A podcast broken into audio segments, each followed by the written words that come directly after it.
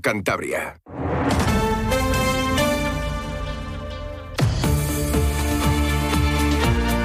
La brújula de Cantabria. Fran Diez, Onda Cero.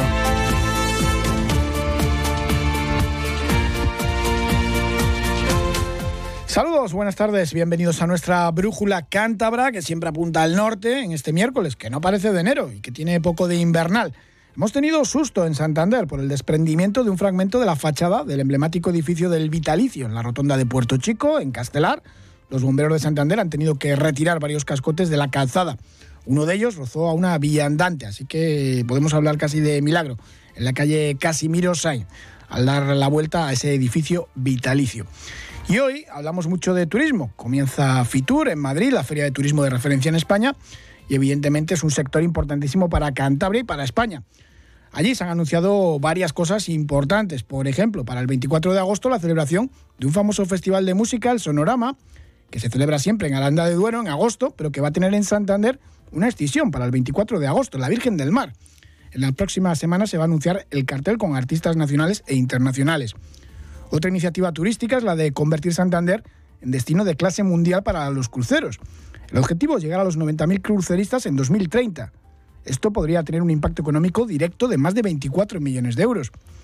Esta mañana se ha presentado allí en Madrid el estudio de impacto y hoja de rutas de Santander Cruise, una iniciativa conjunta del Gobierno regional, la Autoridad Portuaria y del Ayuntamiento de Santander. Por ejemplo, también Cantabria se ha sumado como miembro fundador a la Red Mundial de Destinos Religiosos para posicionar Santo Toribio. Y claro, para el turismo siempre hace falta buen tiempo. Conocemos la previsión del tiempo para mañana jueves. Marta Alarcón, Agencia Estatal de Meteorología, ¿qué tal? Buenas tardes. Muy buenas tardes. De cara a mañana, en Cantabria tendremos un ambiente despejado, salvo intervalos de nubes altas. Las temperaturas máximas seguirán siendo altas, alcanzando 21 grados en Potes, 18 en Reynosa, 17 en los Corrales de Buena, 16 en Camargo, Laredo, Azas de Ceste, La Vega o 15 en Santander y Casturdiales. El viento será flojo variable, es una información de la Agencia Estatal de Meteorología. Del 1 al 5 de mayo en Camargo, fiesta homenaje a Pedro Velarde. Batallas, la vida cotidiana en un campamento napoleónico, mercado goyesco, teatro, música, danza y animaciones en homenaje al héroe del 2 de mayo. Ven a Camargo y vive la historia que llevas dentro. Ayuntamiento de Camargo y Consejería de Turismo del Gobierno de Cantabria. Hay momentos en la vida en los que no podemos elegir. En Funeraria La Montañesa entendemos la importancia de ofrecer un servicio excepcional. Contamos con más de 40 años de experiencia y profesionales preparados para acompañarte en los momentos difíciles. En nuestro tanatorio El Alisal encuentra la tranquilidad, privacidad y cercanía para compartir recuerdos y emociones. Escoge Funeraria La Montañesa empresa líder en Cantabria. El Ecoparque de Trasmiera presenta en Fitur Isla Gastronómica, Tierra de Langosta, Pimiento y Vino. Una presentación que aúna turismo gastronómico y productos locales únicos. Te esperamos el jueves 25 a las 5 y media de la tarde en el stand de Cantabria para conocer y degustar lo mejor de nuestra tierra. Ecoparque de Trasmiera, reencuéntrate con la naturaleza. Inspira, explora, descubre. Ayuntamiento de Arnuero y Consejería de Turismo del Gobierno de Cantabria. Van a dar las 7 y 24 de la tarde y vamos a hablar hoy mucho del servicio sanitario de transporte en urgente. Hay mucha preocupación entre los empleados por lo que puede suceder dentro de, unas semanas. El 9 de febrero termina la prórroga del contrato y nadie tiene claro qué va a pasar, aunque el consejero César Pascual viene diciendo que el servicio va a seguir eh, efectuándose de, una buena manera y que los pacientes no se van a ver afectados, pero estamos viendo situaciones eh, muy, muy complejas, muy complicadas. Hoy lo denunciaba precisamente la diputada del PRC, Paula Fernández. Un pequeño alto y hablamos de sanidad. Si lo has vivido, lo sabes, porque Santoña tiene algo que engancha. Monte, marisma, playas, unido a historia, cultura, gastronomía y tradiciones. Siéntela, vívela, disfruta del mar y el monte, de faros y fortificaciones, espacios naturales y playas que invitan al descanso y al disfrute, de sabrosa gastronomía y de sus afamadas anchoas, porque Santoña es lo que tú quieres que sea. Información patrocinada por el excelentísimo Ayuntamiento de Santoña y la Consejería de Cultura, Turismo y Deporte del Gobierno de Cantabria. Cantabria Infinita. ¿Tu casa huele a humedad o le salen manchas? El moho puede provocar problemas respiratorios y también daña tu vivienda. Ponle fin y llama a Novanor, tu especialista en humedades. Solicita hoy mismo tu diagnóstico gratuito en el 942 61 12 31 o en novanor.es. Novanor. Porque buscas lo mejor. Visita Piélagos y disfruta de su parque natural de las dunas de Liengres y Costa Quebrada, sus siete playas, sus sendas por la Picota y el Monte Tolío. Visita Piélagos y asómate al río Paz sobre el puente viejo que une Oruña y Arce. Recorre parte del Camino de Santiago. Visita Piélagos y practica surf, bodyboard, piragüismo o escalada. Recorre sus 12 pueblos a caballo o en bicicleta. Visita Piélagos y déjate seducir por el buen hacer de sus productores agroalimentarios y por la mejor gastronomía cántabra. Piélagos, grande por naturaleza. La lista de espera quirúrgica sigue creciendo en Cantabria por octavo año consecutivo, de manera interrumpida. Son ya 18.505 pacientes en diciembre de 2023. Los regionalistas creen que la situación sanitaria en nuestra comunidad autónoma es un desastre y piden a la presidenta María José Sáez de Buruaga que tome medidas ante el caos de las listas de espera y también con el problema del servicio de ambulancias. Sobre esto último ponen ejemplos como vehículos que no pasan la ITV o pacientes que esperan durante horas y horas después de recibir el alta hospitalaria, porque no hay ambulancias que les lleven a casa y no pueden hacerlo de otra forma, en muchos de estos eh, casos. Ejemplos de los que hablaba hoy la diputada Paula Fernández. El colmo ha sido que precisamente hace dos días hasta les han puesto una multa, la Guardia Civil, por el estado que tenían los neumáticos traseros de una ambulancia, del servicio de ambulancias de transporte sanitario. Y frente a esto nos encontramos a los usuarios que están totalmente desatendidos. Altas de planta donde hay pacientes que esperan más de 10 horas. A pesar de que hay altas desde el mediodía, son las 3 de la mañana y no han venido a buscar al paciente al hospital. Pues vamos a conocer si realmente es tan y tan malo ese servicio de transporte sanitario no urgente, tal y como escuchábamos ahora la diputada Paula Fernández. Saludamos a Nacho Achurra, que es delegado de UGT en ese servicio de transporte sanitario. Nacho, ¿qué tal? Buenas tardes. Buenas tardes. Pues sí, la situación es bastante preocupante. Es bastante preocupante en los últimos años. Y aunque hayamos escuchado ahora cuatro meses o cinco al consejero decir que la situación iba a cambiar y a mejorar, pues nada más lejos de la realidad que ha empeorado. Desconocemos totalmente por qué el consejero ha llegado a un acuerdo de subsanar la diferencia del gasoil y el mantenimiento de los vehículos mientras salga el pliego, pliego que queda ahora mismo paralizado y no sabemos qué sucederá a partir del 9 de febrero que finaliza la prórroga. Tendrán que llegar a un acuerdo económico con la empresa para para que continúe prestando el servicio. Por ejemplo, casos reales que he podido vivir esta semana en primera persona. Una persona recibe el alta en el Hospital Universitario Marqués de Valdecilla y no hay transporte para que regrese a casa. En este caso, pues personas de muy avanzada edad, que es imposible que vayan por sus medios en un taxi o incluso en un taxi adaptado. Esto es así, y hay esperas de 10, 11 horas, de 6 si tienes suerte. Es un tema realmente preocupado preocupante en ese tema del transporte sanitario en urgente. Ya no te digo nada en el urgente. Sí, sí, efectivamente. Las esperas pueden ser de 6, 10, 12 horas, 26 horas y además es un problema que va mucho más allá de, un solo paciente, porque ese paciente le dan el alta, vamos a decir, en una planta a la una del mediodía, a las 2 de la tarde está listo el informe de alta y la ambulancia no llega, la ambulancia no llega, la ambulancia no llega, la habitación no se puede desocupar y el paciente que está esperando tratamiento y que le suban a planta en urgencias, pues está ocupando una camilla en unas condiciones bastante incómodas para él y no puede subir a la planta porque el alta sigue arriba. Se forman auténticas colas, como he podido comprobar, y con el agravante de que, claro, ya tienen el alta, no tienen derecho pues a comida, a cena o a desayuno, y como bien dices, llegan a estar allí incluso, pues bueno, más de 12 horas. Sí, sí, efectivamente. Son pacientes que, como bien dices, si pudiesen irse por sus medios, pues se cogían un taxi o el coche de un familiar y se iban. Pero como eh, les resulta imposible, tienen que esperar al, transporte sanitario. Son personas que tienen patologías y la verdad que no es la mejor de las esperas eh, tirarse seis, ocho o diez horas esperando que le hagan un traslado quizás a la calle San Fernando desde Valdecilla. En vuestro día a día, mm, vehículos que no pasan la ITV, no hay tampoco vehículos 4x4 eh, y en algunas zonas son necesarios. Eh, estáis viviendo una auténtica pesadilla que sigue igual desde hace ya años. Pues sí, sí, eso es una continuación. Eh, finalizó el nuevo, o sea, anterior contrato hace cuatro meses, empezó el nuevo. Con el nuevo iba a ser otro mundo y nada más lejos de la realidad. Los vehículos en el anterior contrato no podían exceder de cinco años, vehículos que continúan con nosotros a día de hoy. Tiene la empresa 180 días para poner los nuevos, o sea, un 25% del contrato no tiene por qué cumplirle, digamos, porque continúa con los viejos. Los viejos, eh, no hay mejor palabra para denominarles como viejos, porque no reciben ningún tipo de mantenimiento. Eh, recientemente hemos tenido el caso de una ambulancia que ha sido informado en reiteradas ocasiones a la empresa que tenía mal los frenos, que no estaban en condiciones de circular, y al pasar la ITV ha quedado retenida en la ITV con el único movimiento para ir al taller a repararla, porque las condiciones de los frenos no eran las adecuadas para circular por vía pública. Os ha pasado de todo, ¿no? Incluso yo, que lleguen vehículos pues ya, ya utilizados donde simplemente cambian la, pegatina.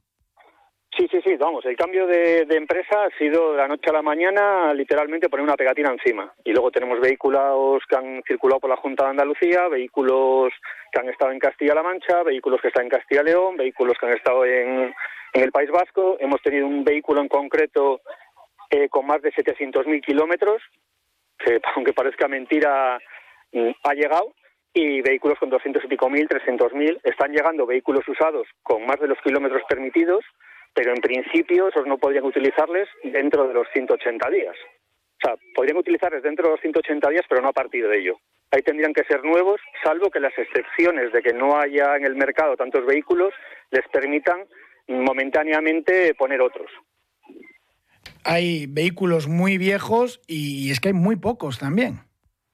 Sí, sí, nos tiene que haber una plantilla de reserva que ahora mismo es inexistente. Mm, se pueden ver por varios talleres de la comunidad mm, multitud de ambulancias, mm, no sé en espera de qué. Recientemente me han comentado el caso de una que ha salido de un taller y al pasar la ITV, que ha ido directamente del taller a la ITV, ha quedado retenida por cuatro faltas graves. Eso me da que pensar que obviamente no la han reparado en el taller, habrán hecho lo indispensable. Y recientemente, hace una semana, la Guardia Civil ha parado otra ambulancia porque las ruedas traseras no cumplían los estándares de calidad para poder circular por la vía pública y ha sido multada. Tremendo. Eh, en ocasiones reiteradas. A la empresa se le comunica, pero en multitud de ocasiones hacen caso omiso a ello. El próximo 9 de febrero termina y caduca pues ese último periodo de prórroga del actual contrato. El consejero del Gobierno de Cantabria, César Pascual, pues eh, viene repitiendo que no va a afectar a la prestación del servicio ni al plazo de presentación de ofertas, pero ¿qué creéis que puede pasar? Porque el servicio, evidentemente, vemos que, sí que se está viendo resentido, muy resentido. Pues yo, a mi forma de entender, el 9 de febrero acaba la prórroga, la empresa no tiene ninguna obligación de continuar prestando el servicio, entonces eh, tendrán que llegar a un acuerdo para continuar prestando el servicio, que no creo que sea mínimo del doble del importe que le estén abonando ahora. La empresa está en situación de exigir una buena compensación por, por continuar dando el servicio. Y el señor consejero, pues, así entre comillas, tendrá que tragar. Y a todos estos pacientes que les toca esperar horas y horas allí en Valdecilla, normalmente pues la gente le dice, pues presentar una queja. Yo no sé qué solución o qué se les puede contar. Pues hombre, la mejor de las opciones que pueden hacer es presentar la queja para que haya multitud y miles de quejas presentadas. Pero claro, tampoco les, les salva de nada. Eh, no sé si fue hace un año más o menos, pacientes de diálisis que están en unas condiciones bastante malas una vez finalizado el tratamiento, se quedaron tirados en, el foco a la una de la mañana y tuvieron que desplazarse a sus casas en taxi porque no había ambulancia para hacer el servicio. Y eso, que nos hayamos enterado ese día en cuestión, pero lo de las altas es todos los días. Mm, dan las 10 de la noche y hay 13, 14 altas sin sacar. Entonces, obviamente, esas altas no van a salir hasta el día siguiente que muchas veces esperan pues, eh, pues a que termine la ambulancia precisamente de traer o de recoger a los enfermos de diálisis, ¿no? Sí, eh, digamos, por las mañanas lo, el mayor movimiento que hay es de consultas, por las tardes son las altas, pero la falta de plantilla pues hace que, sea imposible dar el servicio que, que, se merecería, porque no, no dan de sí, no hay el suficiente número de personas ni de vehículos. Esto hace 20 años no sucedía pero en el 2024, aunque parezca mentira, eh, ha estado sucediendo y encima permiten que continúe sucediendo ahora mismo. Casos similares de gente que tiene que ir al hospital y que no tiene cómo, que también es, es grave porque evidentemente cuando eh, hay muchas situaciones que es que es imposible que acudan de otra manera. Sí, tienen que acudir al hospital, acuden en ambulancia. Normalmente eh, lo que es el acceso al hospital suele ir bien, pueden llegar media hora antes, tres cuartos de hora antes, una hora antes, pero bueno, la llegada casi siempre es en tiempo, pero el problema viene sobre todo al retorno, al retorno porque se juntan muchos pacientes retornando en el mismo momento a diferentes puntos de la comunidad y el servicio es tan mínimo que no da de sí para poder hacer en condiciones los traslados. Lo que está claro es que ahora mismo hay un problema muy serio con el transporte sanitario y que no tiene pinta de que se vaya a arreglar o a solucionar ni con esta prórroga de contrato ni, ni a corto plazo, ¿no? Pues no, eh, es un problema que viene yendo a más los últimos años y esto llega a una situación que es obvio que nunca va a ir a mejor. O sea, esto siempre va a ir a peor. Es un servicio público que se da a los usuarios, a los ciudadanos, que digamos, está a la misma altura que bomberos, policía local, eh, Guardia Civil, Policía Nacional, es un servicio primario para atender al ciudadano y parece mentira que esté en las condiciones que está. Esto es un servicio público que tendrá que tener una gestión pública. Nadie se imagina la situación que estamos viviendo nosotros que viviese el cuerpo de bomberos de Santander. O sea, sería increíble. Pues Nacho Achurra, muchísimas gracias por vuestro trabajo que realizáis además en unas condiciones eh, pues nada, nada dignas y a pesar de todo pues lo intentáis sacar adelante. Y nada, mucho ánimo. Vale, muchas gracias a vosotros y los pacientes, pues, ¿qué le vamos a hacer? Estamos con ellos y, y trabajamos por y para ellos. La Feria Internacional de Turismo FITUR comenzaba hoy en Madrid. El eslogan de Cantabria en esta edición es El camino continúa, en referencia a un año jubilar lebaniego que termina en abril, pero el camino va a seguir estando ahí. La Consejería de Turismo presentará en FITUR una propuesta para invitar a los turistas a que descubran la comunidad los 365 días del año y repartir el turismo a lo largo de, todos los periodos y evitar, sobre todo, pues esa masificación en verano. Nos lo cuenta Javier Salido. Cantabria no quiere más turistas en verano y se plantea conquistarlos durante todo el año, por ejemplo, a través del estómago. Este año la marca Sabea Norte va a ser la bandera de la gastronomía cántabra, con la presencia de 65 productores de alimentos y también a través del turismo vinculado al deporte. El gran mensaje, reitera la consejera Eva Guillermina Fernández, es que el camino no termina con el cierre de la Puerta del Perdón. Cantabria acude a Fitur con una oferta infinita de presentaciones y atractivos. El mensaje que queremos hacer llegar es que con el año jubilar no cerramos la actividad en torno al camino lebaniego, ya que el camino continúa. Y en los próximos cuatro años vamos a trabajar en su promoción y en su puesta en valor para que la próxima efeméride, el próximo año santo, sea la culminación de un trabajo y no una mera sucesión de macroeventos sin un hilo conductor. El patrimonio o el recién estrenado Centro de Arte Prehistórico de Puente Viesgo complementan la apuesta del stand de la bautizada como Cantabria Cuatro Estaciones que se está presentando en Fitur, donde también se ha avanzado que el Sonorama, el popular festival que se celebra en Arandá de Duero, se expande y llegará a Santander a través de un día con propuestas musicales internacionales. El gobierno de Cantabria baja a nivel 1 el plan de emergencias contra la contaminación de pellets en la costa. Al final parece que han llegado aquí menos de lo esperado. Isabel Urrutia, la consejera de presidencia, se muestra prudente todavía y recuerda que el Ejecutivo va a mantener cuadrillas de limpieza en las playas. Hemos constatado una estabilización en la llegada de peles que continúa siendo poco significativa y dispersa y los modelos predictivos de movimiento del vertido y su posible afección a la costa muestran una tendencia al alejamiento de los peles del litoral en los próximos días. No obstante, en el Gobierno de Cantabria vamos a continuar eh, haciendo pruebas, siendo prudentes y manteniendo equipos destinados a la vigilancia y limpieza de nuestras playas que a partir de hoy se reducen pero que iremos adaptando a la evolución de este episodio. El alcalde de Torrelavega, Javier López Estrada, está convencido de que su ciudad va a tener un apeadero durante las obras de soterramiento tras las gestiones realizadas en, con Adif. Yo soy francamente optimista.